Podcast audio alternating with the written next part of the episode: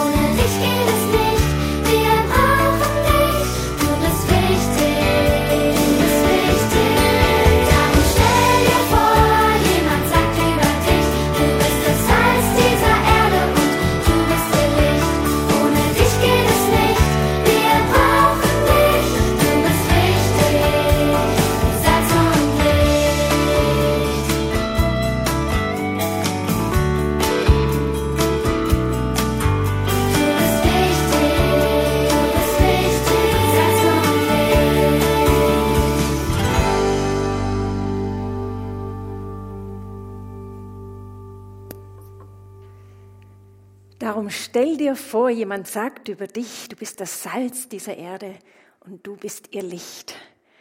Ohne dich geht es nicht, wir brauchen dich, du bist wichtig, so wie Salz und Licht. Aber jetzt mal halblang. Ist das wirklich so? Sind wir wirklich so wichtig? Also stehst du morgens mit der Feststellung auf, ich bin das Licht der Welt? Oder noch besser.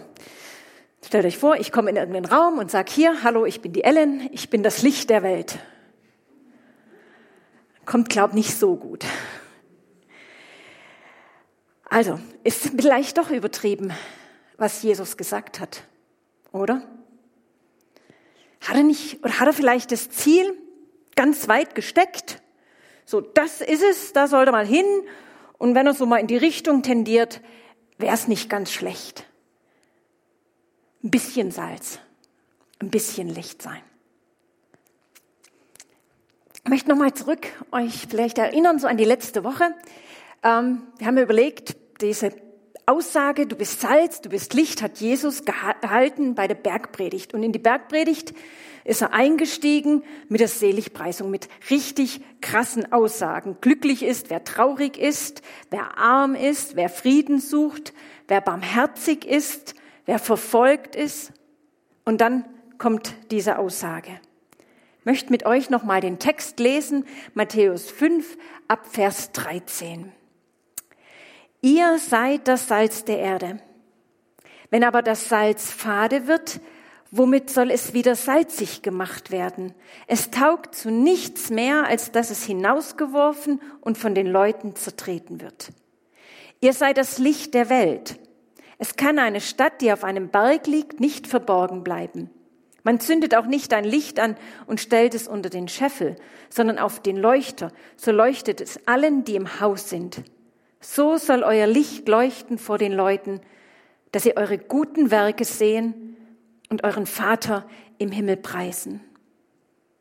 Herr Jesus, öffne unser Herz durch deinen Heiligen Geist für dein Wort, dass wir nicht nur Hörer deines Wortes sind, sondern auch Täter. Amen. Kennt ihr das? Endlich hat sich Arbeitskollege, Freund, Nachbar bereit erklärt, mit in den Gottesdienst zu kommen. Und ihr seid zusammen im Gottesdienst und ihr hört plötzlich mit ganz anderen Ohren hin. Ihr erlebt den Gottesdienst plötzlich aus einer ganz anderen Perspektive, nämlich aus der Perspektive eures Nachbarn. Wie empfindet der das jetzt? Was denkt der jetzt? Ist das nicht peinlich? Was auch immer so alles für Gedanken euch da vielleicht kommen. Dinge, die euch bisher noch nie aufgefallen sind, die fallen euch plötzlich auf. Und ihr findet es plötzlich komisch, was man da so macht oder nicht macht. Ich habe gedacht, vielleicht ging es den Jüngern ganz ähnlich. Da sitzen ein Haufen Menschen und hören Jesus bei dieser Bergpredigt zu. Und dann steigt Jesus mit so ganz steilen Aussagen ein. Glücklich ist wer. Und das waren ja nun nicht unbedingt die wirklich tollen Sachen, die er da gesagt hat. Und die Jünger, die haben vielleicht gedacht, was sagt der da? Damit macht er sich keine Freunde. Der soll vielleicht mal Wunder machen und dann jubeln ihm die Menschen zu und dann hat er wieder ein paar Freunde mehr. Aber Jesus der hat niemanden nach dem Mund geredet. Er wollte auch keine Fans, er wollte echte Nachfolger.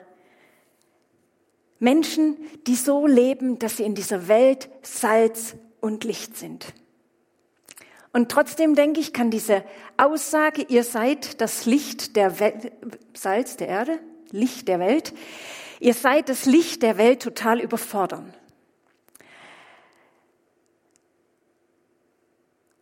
Und Jesus, der hat nie eine Aussage getroffen, wenn er nicht irgendwie auch die Hilfsmittel dazu gegeben hat. In Johannes 8, Vers 12 sagt Jesus zunächst erstmal von sich selber, ich bin das Licht der Welt. Wer mir nachfolgt, wird nicht wandeln in der Finsternis, sondern wird das Licht des Lebens haben. Dieser Vers ist erstmal ganz einfach zu verstehen. Jesus ist das Licht der Welt. Hier kennen wir die Aussage, die Ich bin-Worte, an denen halten wir uns fest. Und ich weiß, wenn ich mit Jesus lebe, dann habe ich Licht, dann habe ich Hoffnung, Zukunft, Frieden. Aber ich soll das Licht sein? Und da hinein höre ich die Stimme des Heiligen Geistes, der mich daran erinnert und mich fragt, und wer lebt in dir? Galater 2, Vers 20. Nun ne, lebe nicht mehr ich, sondern Christus lebt in mir. Ja, wenn ich das Licht der Welt in mir habe, wenn ich Jesus in mir habe, dann verändert er mich. Und ich muss eigentlich gar nichts mehr tun, als ihn leuchten lassen. Das Licht will herausstrahlen und die Menschen werden es sehen. Vielleicht denken die Menschen, wenn sie mich dann kennenlernen, hoffentlich, die ist ganz nett. Mag ja auch sein. In der Schule immer, wenn irgendwelche netten, äh, äh, wenn irgendwelche Eigenschaften gesammelt werden, dann ist immer nett ganz weit oben. Ähm, ich denke dann immer, nett reicht nett. Ähm, das ist auch das, was ich mir dann wünsche. Ich wünsche mir nicht bloß, dass die Menschen denken, ja, die ist ganz nett, sondern die sollen mehr entdecken.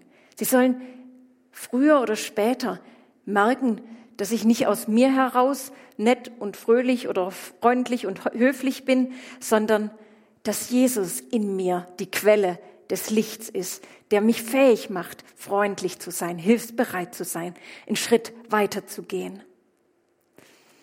Also, der erste Gedanke ist, Jesus, das Licht der Welt, lebt in mir. Ein weiterer Gedanke, der vielleicht kommen kann, ist, dass wir uns ganz schnell mit dieser Aussage ein bisschen auch mh, hm, so eine Art zurücklehnen wollen. Und zwar sagt ja Jesus, ihr seid das Licht der Welt. Und es könnte ja sein, dass der eine oder andere diese Aussage als eine Art Freifahrtschein hört. Also ich bin ja nur dann ein Lichtchen von vielen bisschen Licht hier, ein bisschen Licht da. Ach, eigentlich reicht's ja, wenn ich mich ein bisschen auch zurücklehne und einfach nur Christ bin ähm, und gar nicht so viel Aufhebens um dieses Thema mache. Ist euch schon mal aufgefallen, dass Jesus in der Bibel seine Jünger nie Christen genannt hat? Nur Christ sein, so Art Religion oder Stempel, wo gehörst du dazu? Das, das funktioniert bei Jesus nicht. Jesus der wollte Jünger, Nachfolger, Schüler, Menschen, die von ihm lernen, die ihm ähnlicher werden wollen, die so werden wollen wie er. Und er hat denen immer wieder auch Aufgaben gegeben. In unserem Fall seid Salz, seid Licht. Jesus, der verspricht seinen Nachfolgern ganz viel. Johannes 10, Vers 10, da heißt es, ich bin gekommen, dass sie das Leben und volle Genüge haben sollen. Wenn wir genauer hinlesen, gucken dann auch in die Bibel, dann stellen wir fest, dass Jesus viel Gutes uns versprochen hat, erfülltes Leben. Aber er hat kein bequemes Leben versprochen. Deshalb will er auch keine Fans, die ihm zujubeln. Er will Nachfolger. Nachfolger, die bereit sind, mit ihm die Welt zu verändern, die bereit sind, das Licht leuchten zu lassen, Licht in dieser Welt zu sein. Und dann schenkt er ein Leben mit Sinn, mit Erfüllung, mit Frieden, aber eben nicht unbedingt ein bequemes, angenehmes, gemütliches Leben. Wenn wir uns da auch nochmal die Jünger anschauen, die saßen da und das waren ganz einfache, stinknormale, ländliche Juden. Kamen da aus der Gegend viele von Kapernaum, sind vielleicht selten über ihr Heimatdorf hinausgekommen, vielleicht so einmal im Jahr nach Jerusalem, den Weg kannten sie, aber viel weiter kamen sie nicht. Und von diesen einfachen Männern hat Jesus, ja, sie, ihnen das zugetraut, dass sie die Welt verändern. Und sie tatsächlich, sie haben die Welt verändert, wie keine andere Menschengruppe zuvor. Sie sind gegangen. Und innerhalb kürzester Zeit eigentlich wurde der ganze Mittelmeerraum evangelisiert. Bis dahin, dass im dritten Jahrhundert das römische Reich sogar christlich wurde. Aber wenn man das den ersten Christen erzählt hätte im ersten Jahrhundert, dass die verfolgt worden sind, da war Christensein noch ein Schimpfwort, ähm, dass in, in drei Jahrhunderten das ganze römische Reich christianisiert ist, da hätten die wahrscheinlich mit dem Kopf geschüttelt und gesagt, nee, echt. Aber vielleicht hätten sie es auch Jesus zugetraut, weil sie wussten, was für einen großen Herrn sie an ihrer Seite haben. Wenn ich mir die Jünger anschaue und sehe, wie sie die Welt verändern haben, dann gibt mir das Hoffnung. Hoffnung, dass auch heute Gott wirkt und jeder Einzelne wie ein Licht leuchtet. Und ich weiß nicht, inwiefern ihr euch jetzt die letzten Tage mit dem Thema verfolgte Christen auseinandergesetzt habt. ich staune immer, wie Gott gerade auch dort in der verfolgten Kirche wirkt, so im Untergrund, dass er, dass Menschen, die irgendwie gar nicht ihr Christsein in aller Freiheit leben können, erst trotzdem schenkt, dass die verfolgte Gemeinde wächst. Und ich lese gerade ein Buch über verfolgte Christen und dann ist mir eben auch im Hintergrund mit der Predigt ganz oft dieser Satz aufgefallen, dass jeder Einzelne seiner Berufung bewusst war und gesagt hat, ja, ich bin Salz, ich bin Licht. Diese Formulierung war ganz oft in den Texten drin. Ähm, und in diesem Bewusstsein haben sie gelebt und haben sich, haben Dinge getan, wozu ihnen Jesus dann die Kraft gegeben hat. Deshalb, Salz kann nicht anders sein als salzig und Licht kann nicht anders sein, nicht anders als leuchten. Wenn wir Salz und Licht sind, dann bringt das in unsere Umgebung Veränderung. Die bleibt nicht, wie sie ist. Und Jesus macht es deutlich, auch mit dem Bild von einer Stadt, die auf einem Berg liegt. Die kann nicht verborgen bleiben. Diese Stadt ist weithin sichtbar. Und ich weiß noch, ähm, bei meiner Israel-Reise damals, oder ich war ja längere Zeit in Israel, ähm, ist es diese Stadt Safed. Die liegt wirklich weit oben und ähm, ein Reiseführer, der hat dann gesagt, wahrscheinlich war es gerade diese Stadt Safed, die da so wirklich exponiert liegt, die Jesus da auch vor Augen hatte, als er gesagt hat, es kann eine Stadt, die auf einem Berg liegt, nicht verborgen bleiben. Selbst wenn die damals noch längst nicht diese Straßenlampen hatten, wie wir es heute haben. Aber selbst die kleinen Lichtpunkte von dieser Stadt haben geleuchtet und waren bei Nacht Orientierungspunkt für Wanderer, die vielleicht irgendwo endlich einen Schlafplatz brauchten oder Durst hatten und eine Quelle, ähm, etwas zu trinken brauchten. Stadt, damals gab es keine Landkarten, keine Navis, so eine Stadt war ein wichtiger Orientierungspunkt. So sollen wir Orientierungspunkte sein für andere Menschen. Einfach leuchten. Einfach weil Jesus in uns lebt. Ganz schlicht und einfach. Dann kommt Jesus aber mit einem Beispiel. Vers 15, man zündet auch nicht ein Licht an und setzt es unter den Scheffel. Das ist die große spannende Frage, was ist ein Scheffel? Ich sage es euch ganz ehrlich, ich habe immer gedacht, das klingt so ähnlich wie Schemel. Wahrscheinlich ähm, meinte Jesus da irgendwie am Hocker am Boden oder so.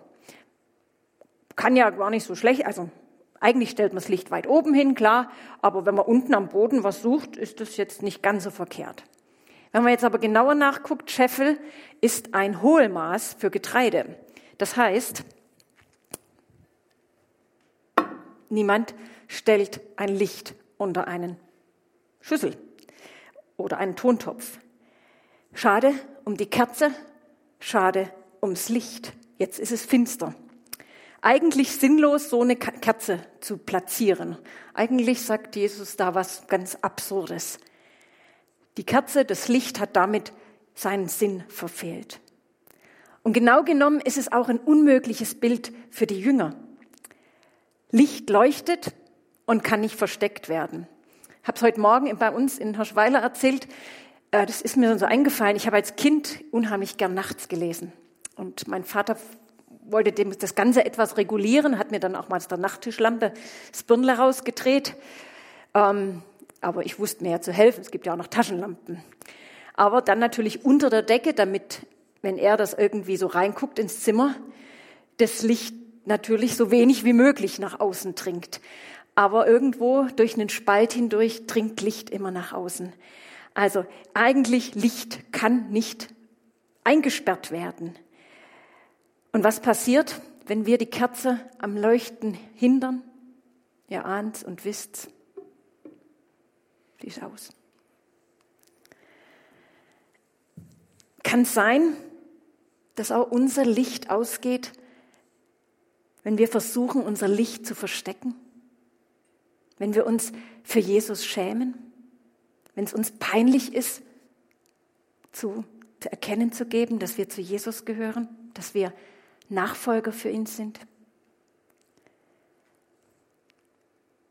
Bonhoeffer schreibt, Flucht in die Unsichtbarkeit ist die Verleugnung des Rufes. Gemeinde Jesu, die unsichtbare Gemeinde sein will, ist keine nachfolgende Gemeinde mehr. Ich fand das ganz krassen, starken Satz. Gemeinde Jesu, die unsichtbare Gemeinde sein will, ist keine nachfolgende Gemeinde mehr.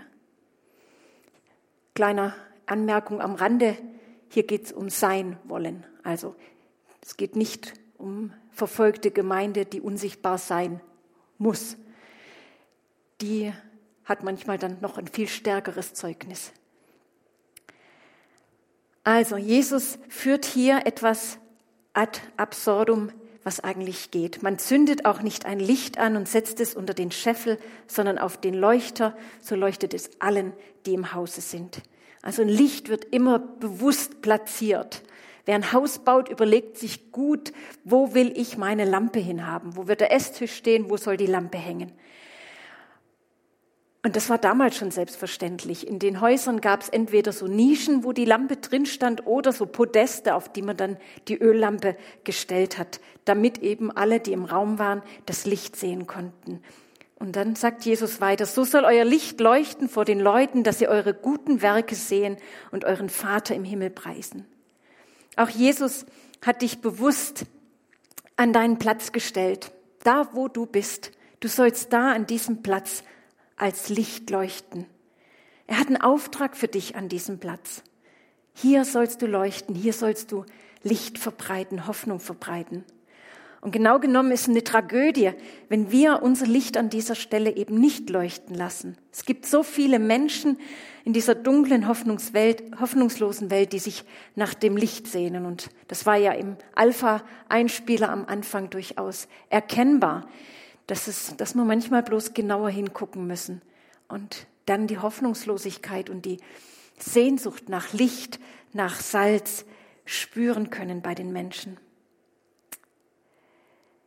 Es geht nicht darum, dass ich jetzt prahle mit irgendwelchen guten Taten. Es geht auch nicht darum, dass ich bloß irgendwie nett bin, sondern irgendwie auch Jesus darum bitte, zeig mir, was dran ist. Zeig mir, wo ich einen Unterschied machen kann, wo ich vielleicht einen Schritt weitergehen kann. Jesus in mir bewirkt dann die Veränderung und diese Veränderung bemerken andere Menschen. Ich las von einem jungen Moslem, der zum Glauben an Jesus gekommen war. Aber eben aufgrund der Folgen, die seine Bekehrung für ihn hat, hat er mit niemandem darüber gesprochen. Auch nicht mit seiner Ehefrau. Aber irgendwann sprach sie ihn drauf an. Warum? Weil sein Verhalten sich verändert hat. Er war plötzlich ganz anders zu ihr und das hat sie gespürt. Und daran hat sie erkannt, dass er jetzt auch zu Jesus gehört. Deshalb die Frage, merken die Menschen um dich herum, dass du zu Jesus gehörst? Oder merken sie nichts? Dann müssen wir uns fragen, woran das liegt. Lebt Jesus in mir? Habe ich seine Gnade, seine Vergebung, seine Liebe erfahren? Lässt mich das jetzt auch gnädig, vergebungsbereit, liebevoll mit anderen sein? Inspiriert mich das zu guten Werken? Bin ich bereit, Dinge zu tun, die ungewöhnlich sind, die Mühe erfordern, die eine Meile mehr erfordern. Bitte dich einfach, Jesus, dir zu zeigen, was du tun sollst, was du tun kannst. Ich möchte noch mal drei Punkte zusammenfassen zu dem Gedanken, ihr seid das Licht der Welt. Erstens, lass Jesus in dir leuchten. Lass ihn in dir leben. Gib ihm Raum. Rede mit ihm, sprich mit ihm. Verstecke das Licht nicht. Schäme dich nicht für Jesus. Bitte ihn einfach, zeig du mir, wie ich heute leuchten kann. Und leuchte dann an deinem Platz. Jetzt können der eine oder andere sagen, ja, das sind gut gemeinte Appelle. Kann mich ja anstrengen, wie ich will, aber irgendwie schaffe ich es doch nicht, Salz und Licht zu sein. Und es stimmt, aus eigener Kraft schaffen wir es nicht. Das können wir nur, wenn wir mit Jesus leben und ihm bitten, dass er durch uns leuchtet. Dass wir ihn bitten, uns, dass wir so leben, wie es ihm gefällt. Deshalb ist es immer wieder gut, dass wir uns daran erinnern, dass wir Salz und Licht sein sollen. Und für euch habe ich eine kleine Erinnerungshilfe mitgebracht, draußen im Ausgang auf dem Tisch, so Aufkleber. Könnt ihr meinetwegen zum Beispiel auf Salz, auf einen Salzstreuer draufkleben oder an irgendeine Lampe in der Wohnung. Und dann steht da, du bist, ihr seid das Salz der Erde. Und dann könnt ihr euch wieder dran erinnern, stimmt. Ich schaff's nicht, Salz zu sein, aber mit der Erinnerung möchte ich Jesus bitten, dass ich Salz bin, dass ich Licht bin. Ich möchte beten. Herr Jesus, ich kann nicht glauben, dass du mich als so wichtig ansiehst, Salz und Licht in dieser Welt zu sein. Und wenn ich ehrlich bin, manchmal will ich es auch gar nicht. Und doch möchte ich dich bitten, dass wir es immer wieder neu ergreifen, dass du uns zu fähig machst, anders zu sein, weil du in uns lebst. Dass wir das ergreifen können, dass wir Salz und Licht sind, dass sich ein guter Geschmack und helles Licht durch uns verbreitet weil du in uns lebst und du durch uns bei den Menschen herum, um uns herum sichtbar werden willst. Herr, und wenn wir unsere Augen aufmachen, dann merken wir, ganz viele Menschen um uns herum brauchen dich, brauchen das Salz, brauchen das Licht in ihrem Leben. Öffne du unseren Blick für diese Menschen. Gebrauche uns, um Salz und Licht für sie zu sein. Und ganz besonders im Blick jetzt auch auf den Alpha-Kurs bitte ich dich, dass du uns Möglichkeiten gibst, wo wir mit Menschen in Kontakt kommen oder bestehende Kontakte vertiefen können, wo wir mit Menschen über den Glauben reden können, sie einladen können, sich auf die Suche nach dir zu machen. Herr, leb du in uns, leuchte du durch uns zu deiner Ehre. Amen.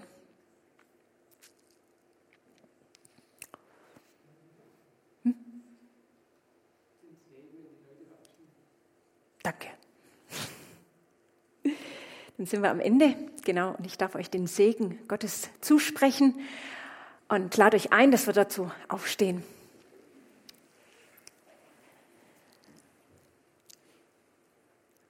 Und der Friede Gottes, der höher ist als alle unsere menschliche Vernunft, bewahre unsere Herzen und Sinne in Christus Jesus, unserem Herrn. Amen. Ich wünsche euch eine gesegnete Woche und lasst euer Licht leuchten.